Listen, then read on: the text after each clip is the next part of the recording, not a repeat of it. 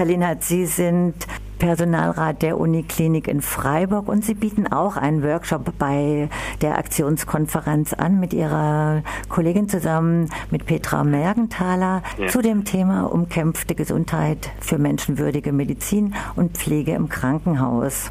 Äh, Sie werden ja Gründe haben, dass Sie diesen Workshop anbieten bei Care Revolution.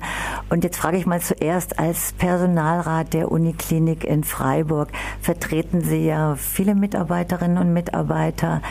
Wie viele sind das eigentlich? Wir haben so circa 11.000 Beschäftigte, also sind somit der größte Arbeitgeber in Freiburg, äh, in, in Südbaden sogar. Wie ist so Männer-Frauen-Anteil? Also circa 70 Prozent äh, Frauen äh, arbeiten äh, an der Universitätsklinik. Hoher Frauenanteil. Das ist in dem sozialen Bereich ja generell so. Und bei unseren Interviewpartnerinnen Partnerinnen ist aber der Anteil von Männern tatsächlich relativ hoch höher als jetzt der Anteil der Beschäftigten in dem Bereich. Das mal so nebenher mhm. gesagt. Ja, aber mich würde interessieren, wie sieht denn Ihr Alltag aus? Womit sind Sie thematisch konfrontiert in Ihrer Arbeit als Personalrat? Womit wir täglich zu tun haben, ist das große Thema Überlastungsanzeigen oder Gefährdungsanzeigen. Also hauptsächlich aus dem Pflegebereich erreichen uns äh, täglich sogenannte Gefährdungsanzeigen oder Überlastungsanzeigen, wo Pflegekräfte schildern, dass sie mit der Situation, die sie äh, auf Station vorfinden, eben äh, überfordert bzw. Äh, gefährdet sind. Ähm, einfach ausgelöst durch extremen Personalmangel. Was heißt das konkret überfordert und überlastet? Wie äh, stelle ich mir das vor? Ja, also dass ähm, beispielsweise äh, eine Pflegekraft nachts alleine für 32 bis 36 Patienten zuständig ist ist und ähm, man kann sich ja vorstellen, äh, dass er da sehr lange braucht, bis den letzten Patienten eben gesehen hat. Und ähm, wir am Uniklinikum haben oft äh, schwerstkranke Patienten und äh, da gibt, äh, kommen Situationen vor, dass man äh, am besten an drei, vier Stellen gleichzeitig eben äh, sein sollte und das ist einfach nicht zu machen. Und das dokumentieren die Pflegekräfte, dass sie so eine Überlastungsanzeige schreiben, die Situation schildern schildern und äh, eben äh, den Arbeitgeber um Abhilfe bitten. Und passiert da was? Gibt es hm. Perspektiven, dass sich das verändert jetzt in der Klinik selber? Überhaupt nicht. Also es gab schon etliche äh, Versuche, dass man mal so eine Überlastungskommission äh, gegründet hat, dass man geschaut hat, wo kann man äh, was verbessern. Also nur extrem selten, dass äh, daraufhin mal eine Besprechung äh, stattfindet, wo man irgendwie was vielleicht strukturell ändern kann. Aber in der Regel passiert da relativ wenig. Alle Beteiligten sind da ähm, recht hilflos.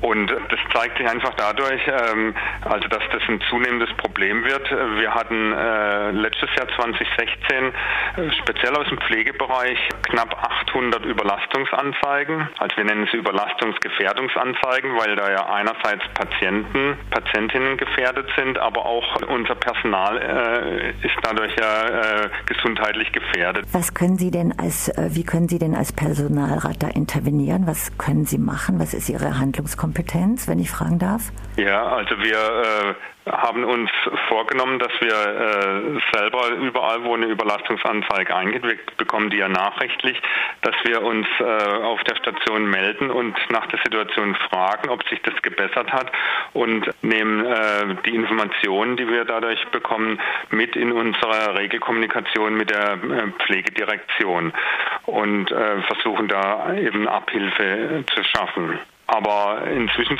gibt es so viele Überlastungsanzeigen, dass selbst wir als Personalrat, kann es nicht anders sagen, überlastet sind und dem gar nicht mehr nachkommen können, personell, dass wir da alle Überlastungsanzeigen eben abarbeiten. Und so äh, ist das Ganze auch irgendwie in einem Teufelskreislauf. Aus der Einschätzung raus kann ich sehr gut verstehen, dass Sie einen Workshop anbieten bei Care Revolution, also wo es ja um grundsätzliche Veränderungen geht in diesen Bereichen. Darf ich Sie fragen, was wäre denn Ihre persönliche revolutionäre Forderung oder Forderungen? Also Ob sie so revolutionär sind, weiß ich gar nicht. Aber äh, ich hätte gern, dass, dass es eine gesetzliche äh, Personalbedarfsbemessung gibt. Also das heißt, äh, dass unser Gesetzgeber vorschreibt und sagt, in einem Krankenhaus muss für äh, bestimmte Dinge muss so und so viel äh, Personal eben vorgehalten werden. Also auf einer Station mit so und so viel äh, Betten braucht so und so viel Personal. Zum Teil gibt es das ja auch schon. Bis 20, 2018 soll ja zum Beispiel auf Kinder frühgeborenen Stationen ähm, soll ja eine bestimmte Personalbemessung da sein. An diesem Beispiel kann man sich das sehr gut vorstellen. Also es gibt jetzt zum Beispiel Pflegekräfte, die müssen vielleicht drei, vier äh, Säuglinge eben versorgen, Frühgeborene. Das sind extrem gefährdete kleine Kinder äh, zwischen 500 und 1000 Gramm. Und jetzt hat man da meinetwegen drei Patienten, drei so kleine Kinder, die man versorgen muss. Und plötzlich in, in so einem äh, Brutkasten ähm, läuft ein kleines Kind, man muss sich das vorstellen, wie klein die sind, ne? unter 1000 Gramm, läuft blau an. Jetzt soll die Pflegekraft von dem einen Brutkasten zum anderen hin, muss aber ihre Hände gründlich desinfizieren.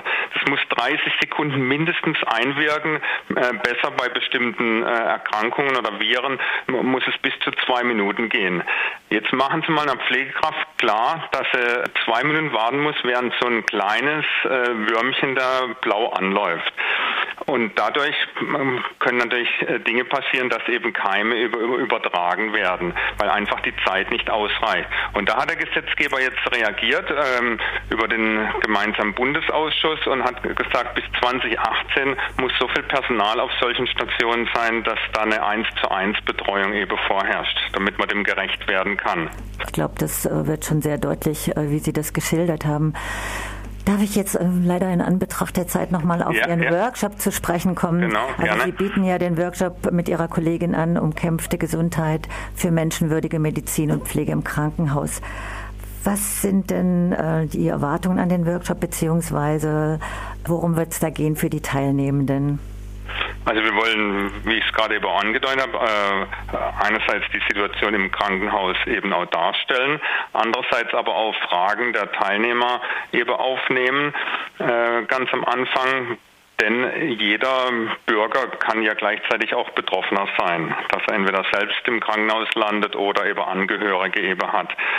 Und Ziel ist dass äh, einerseits äh, Teilnehmende eben sensibilisiert werden für die Situation im Krankenhaus und natürlich auch, dass, äh, dass man eine Unterstützung durch die Bevölkerung eben erfährt.